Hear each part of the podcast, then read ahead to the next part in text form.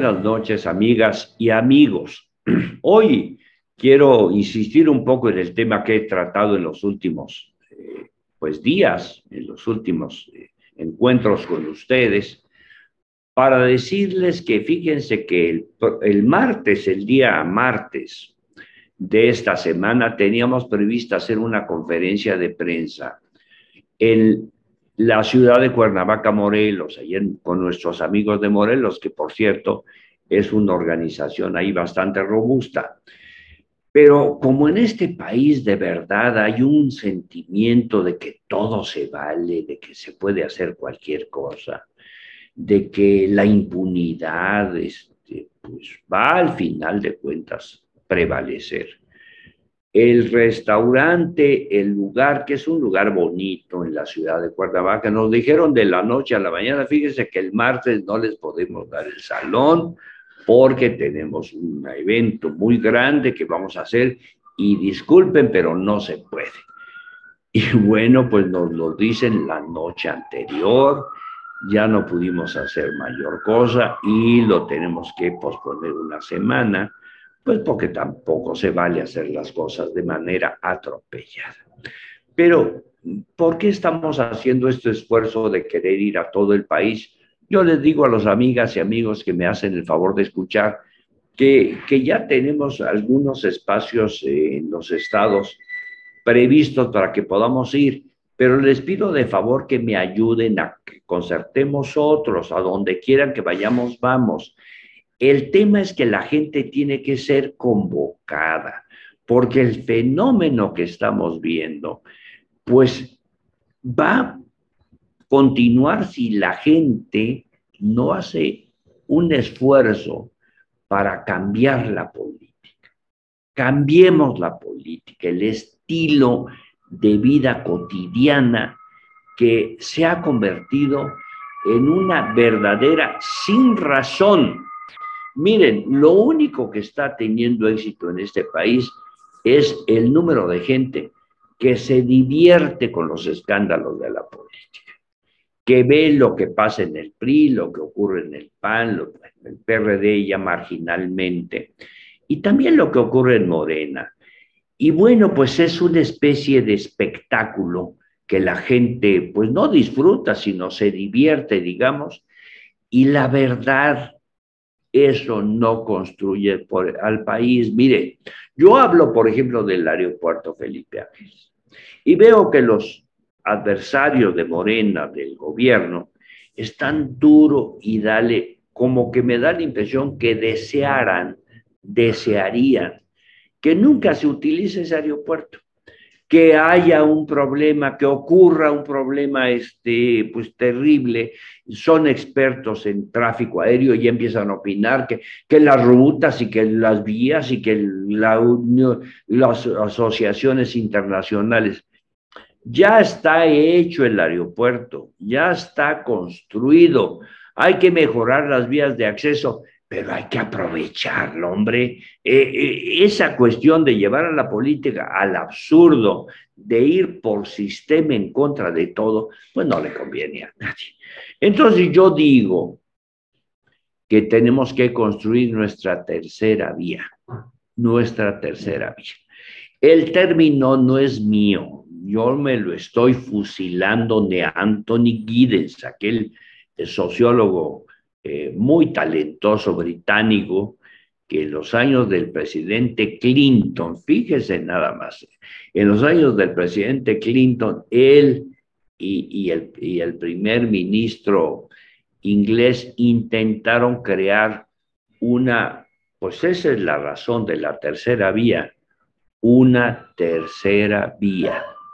Una tercera vía porque el modelo económico imperante con ese capitalismo desusado, la especulación financiera, etcétera, pues ya no da para más. Vean ustedes, el mundo entero está al borde de entrar a una recesión.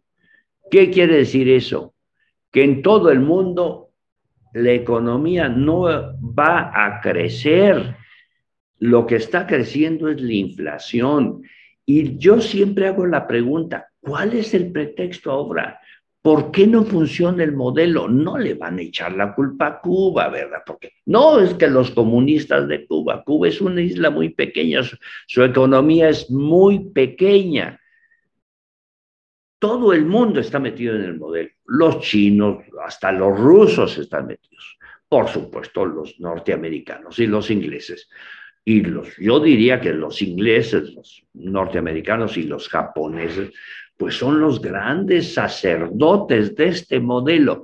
¿Por qué no funciona? ¿Cuál es el pretexto? ¿Qué es lo que pasa que ese pretendido eh, estado de bienestar que ocurriría en el mundo si el modelo capitalista reinara, como dijeron desde los años 89, ¿por qué no funciona? ¿Por qué hay tanta pobreza? ¿Por qué hay tanta inseguridad? Vean, porque nadie se atreve a pensar diferente, porque nadie, por comodidad, por, intereses, por, porque así es, no se atreven a pensar en alguna cuestión diferente, porque no entienden que en este país hace años existió esa tercera vía, que era ni capitalismo ni socialismo, el presidente Cárdenas fue el último que intentó poner la educación socialista en México. De ahí en adelante ha sido puro capitalismo, economía de mercado, capitalismo cada vez. Y lo que ha producido, pues es muy pocos multimillonarios riquísimos y una enorme cantidad de gente que tiene la necesidad de encontrar satisfactores para su sobrevivencia. ¿Por qué los políticos no pueden cambiar eso? ¿Por qué los políticos no pueden tener decisiones que hagan posible que se dé un cambio importantísimo? En nuestro país, les digo por qué. Porque los, con excepción del presidente, que sí ganó con una mayoría cómoda, los demás gobernadores, los demás presidentes municipales, ganan con muy poco margen de apoyo ciudadano. Si ustedes ven con qué porcentaje va a gobernar la gobernadora Mara Lezama en Quintana Roo, van a ver que es un porcentaje ridículo. Yo soy de San Cristóbal. En San Cristóbal hay una conflictiva social enorme, de proporciones enormes, enormes. El presidente municipal, Mariano Díaz Ochoa, pues ganó con un 11-12% del padrón electoral, del respaldo, 12 o 13%, sí ganó la elección, pero lo ganó con un margen muy pequeño, muy pequeño. Si a eso se le quita a la gente que no votó, el más del 50%, verdaderamente no tienen respaldo ni autoridad moral para tomar decisiones de fondo. ¿Por qué no tienen esa autoridad moral? Porque la gente ya no vota, ya no suscribe los proyectos.